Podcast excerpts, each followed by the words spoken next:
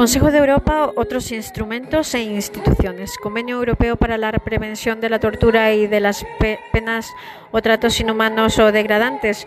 El Convenio Europeo para la Prevención de la Tortura fue adoptado en 1987 y entró en vigencia de 1989. Creó el Comité Europeo para la Prevención de la Tortura para vigilar el tratado. Para el 2003, 44 miembros del Consejo de Europa ratificaron el contrato. El protocolo número uno que entró en vigencia en el 2002 permite que cualquier Estado no miembro del Consejo de Europa sea un partido del convenio.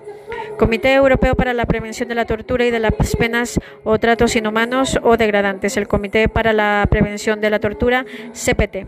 Controla el Convenio Europeo para la Prevención de la Tortura y de las penas o tratados inhumanos o degradantes. Está compuesto de expertos independientes e imparciales que cumplen mandatos de cuatro años y que pueden ser reelegidos dos veces. Hay un miembro por Estado signatario.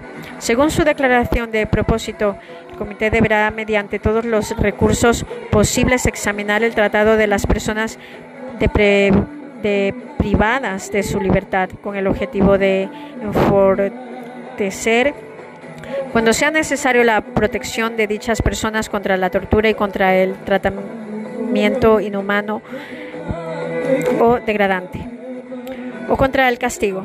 El CPT visita lugares de detención como prisiones, controles, centros de detención, estaciones de policía, instituciones de salud mental o geriátricos con delegación de dos más o más miembros para controlar el trato, el, el trato a los cautivos o pacientes. El comité puede visitar una institución o centro de detención sin cita prevista. Este caso, el comité debe notificar previamente al país y a la institución, pero puede hacer la inspección justo después de la notificación.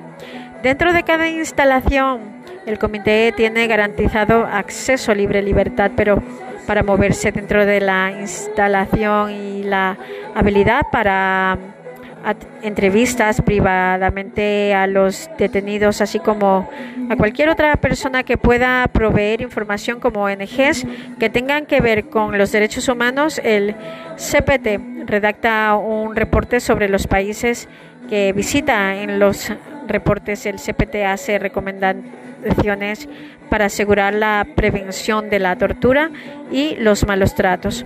Los gobiernos deben responder a las recomendaciones. En raras ocasiones el CPT puede que haga un anuncio al público si un Estado no incorpora las recomendaciones del CPT.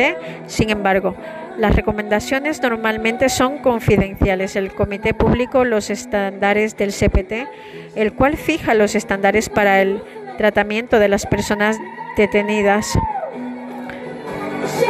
Convenio marco para la profetización de minorías nacionales. El convenio marco para la protección de minorías nacionales, el primer tratado obligatorio internacional que ofrece protección específica a las minorías. Fue adoptado en 1995 y entró en vigencia en febrero de 1998. La base de este tratado fue asentado en un tratado anterior en la Carta Europea para Idiomas Regionales o de Minoría, el cual fue adoptado en 1992.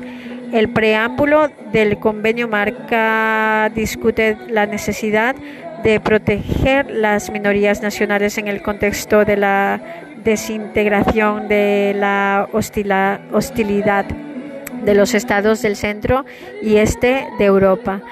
El preámbulo estipula que una sociedad genuinamente pluralista y demócrata no debería únicamente respetar las identidades étnicas, culturales, lingüísticas y, y religiosas. De cada persona perteneciente a una minoría nacional sino que también debería crear condiciones apropiadas que les permita expresarse preservar y desarrollar su identidad. El convenio marco no define lo que es una minoría. El convenio marco es un controlado por el Comité de Ministros, el cual es asistido por el Comité Consultivo de Expertos Independientes.